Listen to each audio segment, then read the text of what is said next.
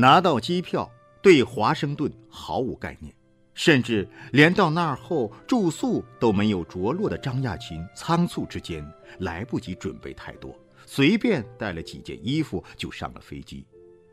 飞机在华盛顿机场降落的时候，已经是深夜了。举目四望，灯火通明的大厅里全是肤色各异的陌生人，任何一张指示牌上都是英文。虽然张亚勤在飞机上对即将开始的美国生活已经有了种种想象，也对一个完全陌生的环境早有思想准备，但还是一下子就懵了。怎样度过这到达美国的第一夜？出机场后怎样去学校？张亚勤完全没有概念。想了想，他决定先在机场的长椅上对付一夜，等天亮了再说。可刚坐下没一会儿，机场工作人员就过来说，机场不能留宿。黑黝黝的夜色里，只有飞机起降的巨大轰鸣和冰冷的灯光。接下来还能去哪里？张亚勤无计可施了。工作人员和张亚勤的谈话引起了旁边一对华人夫妇的注意。他们了解到张亚勤的情况，就爽快地邀请他一起回家。张亚勤在美国的第一夜总算没有露宿街头。在车上一聊。张亚勤得知，这位华侨叫陈冠如，祖籍江苏，是一位数学家。一九四九年，跟随家人到了台湾，先是在台湾读了研究生，后来又在七十年代到美国读博士。从小远离故土，陈冠如一家对祖国大陆有着一份特殊的感情。此后几年间。陈冠如夫妇对待张亚勤，就像是对待自己的孩子。每逢周末，就邀请张亚勤来家里吃顿中餐。第二天一早，张亚勤赶去学校报到，没想到学生公寓已经住满人了。好在中国留学生会里的大陆留学生大都有过类似的经历，一时找不到房子给张亚勤住。学生会负责人就想办法在自己租的公寓里给张亚勤打了个地铺，让他先落下脚再说。就这样，张亚勤开始了自己在美国的学习生活。华盛顿大学是九月一号开学，张亚勤十月一号赶来报道时，已经整整迟了一个月。学校工作人员犹豫。建议张亚勤先学半年英语，等到春季开学再正式上课。否则，即使上课了，张亚勤也很难赶上这一个月的进度。更何况，中国大陆的学生出来美国，语言关都是一道坎儿。张亚勤费尽心思争取到当学期入学，先学半年英语显然不在他的计划中。他和工作人员力争。我对我的英语、我的学习能力有信心，我能赶上。工作人员说服未果，就让他自己去找导师。如果教授同意你插班，你就可以上。虽然自信，但张亚勤也知道，自己虽然在英语阅读写作方面没问题，但从未受过正规的听力和口语训练，也没有经历过英语环境。美国人说话，他多半听不懂。他自己讲的英语，人家也听不懂，所以见导师不能打无准备之仗。于是他专门把自己要说的话打了个腹稿，反反复复练习了几遍。第二天一早，敲开了导师办公室的门。张亚勤是比克赫尔茨教授的第一个中国学生，在当时。教授对于晚到了一个月的张亚勤并不十分了解，这个充满自信的中国学生推开他的门，令他很是诧异。和张亚勤谈了半个小时，导师就同意了他的要求，批准他直接上课了。到了课堂上，张亚勤才见识了什么叫做国际化。仅仅几十人的小班，完全称得上风云际会、名流云集。沙特阿拉伯的公主、卡塔尔的王子、埃及国防部的少将，有一位同学还带着贴身保镖，一到上课时间，教室外就站着几个保镖，出入之间前呼后拥，蔚为壮观。张亚勤的导师。瑞曼德·比克赫尔茨教授是美国电气电子工程师协会，也就是 IEEE 院士。IEEE 是电子技术与信息科学工程师的国际性协会，在学术界和产业界有着极大的影响。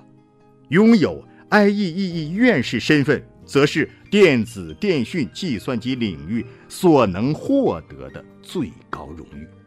当时中国只有三人获得了 IEEE 院士身份，即使在美国，提到某位教授是 IEEE 院士，也会令人肃然起敬。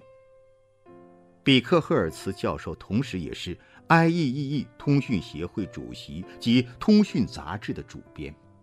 能够在这本电子通讯领域最具权威性的杂志上发表文章，是很多科学家都引以为豪的事情。若干年后。张亚勤这个开学一个月之后才插班进来、背景普通的中国学生，不仅成为 IEEE 杂志的常客，并担任其视频技术学刊的主编，更以三十一岁的年龄成为 IEEE 历史上最年轻的院士。无论是比克赫尔茨还是张亚勤自己，当时都没有预料到。半个小时的家事，会有如此出色的成就，这是后话。在张亚勤的印象里，美国老板比克赫尔茨是一个非常有个性的老头，治学严谨，爱憎分明，从来不掩饰自己的好恶。当然，还有科学家共有的智慧。开始上课第二周。比克赫尔茨就不动声色地对张亚勤进行了考察，他交给张亚勤一批《IEEE》杂志收到的投稿论文，要求两周内读完，给出意见。敢投稿到《IEEE》的文章，自然出自非等闲之辈之手，无论是论文方向，还是研究成果，或者论文作者，都至少有其独到之处。张亚勤手里的这些论文，是一些知名学者的最新研究成果，涉及通讯领域很多前沿知识。这些专业知识对于刚刚入门的张亚勤来说，既陌生又艰涩。同时，论文里的英文专业术语也给他的阅读造成了很大障碍。要在两周内完成这个任务。几乎是不可能的。去图书馆借来十几本专业书，外加一本大词典。张亚勤以一天两本的速度，迅速消化了论文中涉及的电子通讯知识。我觉得我是突破型选手，一旦明确了任务，我就能以完全忘我的状态投入到项目里，直到问题解决。有时是一个月，有时是一年。那次是两个星期。那两周，我整天把自己关在屋子里，十几个小时都在看书。看完一本书就演算验证论文里的推导。吃了两个星期的三明治，我猛然发现自己开窍了。这就是博士研究的价值。之前本科和硕士阶段的学习是在积累修建大厦的原料。博士阶段就是通过思维系统和方法论，把这些散乱的知识点构架成研究者自己的知识框架。关键还在于培养独立思考的能力。就这样，在规定的时间内，张亚勤把教授给的那堆论文中涉及的所有公式都推导了一遍，甚至还发现了其中的几个纰漏。两周后，他把自己对每篇论文的验算结果交给比克赫尔茨教授，还一一附上了点评。尽管见识过无数天才。但勤奋的天才张亚勤还是令教授惊讶。你现在就可以写博士论文，你已经达到博士水平了，他说。作为教授，得良才而育之，其快乐不亚于科研上的成功。比克赫尔茨教授在张亚勤的身上倾注了无数心血。为张亚勤学术方面的发展打下了坚实基础。我第一眼见到他，就感觉他一定会超过我。比克赫尔茨教授毫不掩饰对张亚勤的赞赏。和张亚勤相处一个星期，你就会感到他非常特殊，他是世界的财富。链接。异乡的同胞，张亚勤是个重情义的人。在美国时，他的身边总是围绕着一群好友，大家在一起聊天聚会，谁有事情招呼一声就去帮忙。对于张亚勤来说，他们都是值得一生珍藏的财富。其中最令张亚勤念念不忘的是自己初到美国时在机场遇到的陈冠如夫妇。从那天深夜，陈冠如夫妇将张亚勤接到家后，张亚勤就成为了他们家的常客。初到美国，远离亲人和朋友，他们给了张亚勤家人般的温暖。陈冠如先生家离华盛顿大学不远。因此，每到周末，张亚勤就坐半个小时的地铁到他家去吃饭，跟他们一起过周末。初来美国，语言是最大的问题。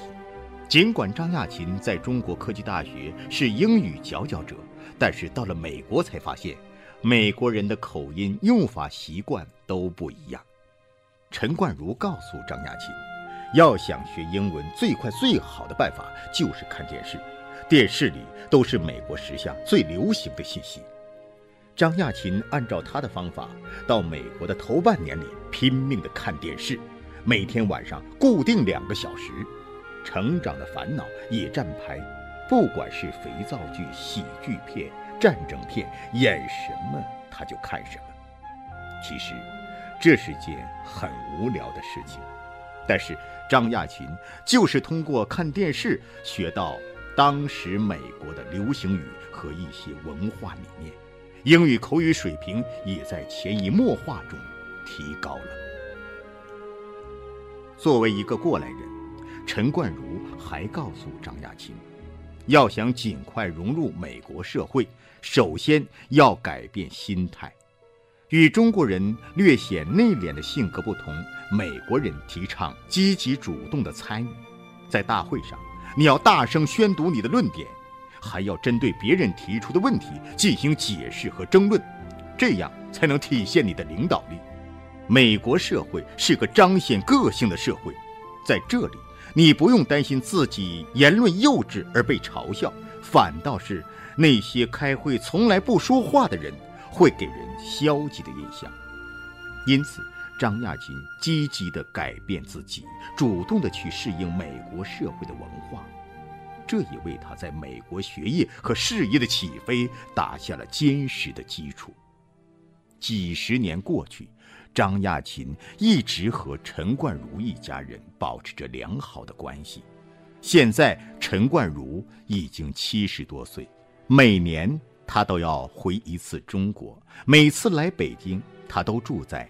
张亚勤家里，亚勤的话：很多人不能成功，并不是因为他能力不够、智商不够，而是败给对失败的恐惧。比克赫尔茨教授对张亚勤的支持是全方位的，很快就为他申请到了一笔奖学金，让张亚勤参与到为美国大型医院构建信息系统的研究项目中。比克赫尔茨教授主持的这个项目叫 PACS，由美国卫生总署联合麻省理工学院、华盛顿大学等五所大学共同研发，聚焦在医疗领域的图像存储和通讯系统，目的是把包括医疗案例、病人档案等各种医疗信息全部统一储存管理。坐落在华盛顿的。华盛顿大学医院的医疗设施相当完备，是国会议员等社会名流就医的首选，因此，美国卫生总署选定华盛顿大学医院作为试点。张亚勤负责的是图像压缩的算法和研究。医学图像信息量大，不压缩编码就无法有效传输和存储，但过度压缩又会影响医疗诊断。而张亚勤从未学过图像压缩知识，他必须尝试各种新算法，编写大量程序，在最好的效果和可操作性之间寻找到均衡点。这次挑战推动张亚勤开始涉足图像处理这一领域，并在该领域屡有斩获，终成大业。由于是联合项目。美国卫生总署经常组织各个参与机构讨论，再根据各家的观点和实际能力决定项目分配方案。每次开会，比克赫尔茨教授都派张亚勤做自己的全权代表。面对台下的知名专家、大师级的人物，刚刚二十出头的张亚勤必须清晰有力地表达己方观点，为华盛顿大学争取。最优资源，因此责任和压力可想而知。第一次参会前，张亚勤精心准备了发言稿，一遍遍修改背诵，导师也给他鼓劲儿。这方面你肯定比他们懂得多。然而，到了会场，看到西装革履的专家们权威的模样。作为一个初出茅庐的学生，张亚勤不免心里有些紧张。不过，等到专家们讲完，他终于松了一口气，因为就像教授说的那样，自己准备的不比这些人差。事实上，演讲过程中，张亚勤从台下专家们的表情中已经感觉到了他们对于自己报告的认可。医院信息系统项目是张亚勤在美国参与的第一个项目，无论是专业知识研究方法，甚或信心建立，都对他未来的发展意义深远。他后来回忆说：“PACS 这个项目做了一年后，开始有些成果，我开始带着自己的研究成果参加各种学术会议，听了其他人的报告，再看自己的成果。”你就会发现，他们很炫的演示背后，其实没有说出个所以然。而我自己的一些全新算法，确实能解决实际问题。这个项目一方面帮助我确立视频图像这个领域作为自己的方向，另一方面和这些美国顶尖科学家一起工作，通过对比，认识到了自己工作的意义。中国学生的聪明，毋庸置疑。基础知识也非常扎实，但往往缺乏美国学生的自信。在一个国际级的平台上建立自信，使我受益终生。医院项目之后，在导师的安排下，张亚勤又来到国际卫星组织做实习生，在这里做的项目是通讯卫星的加密。通讯卫星有两个通道。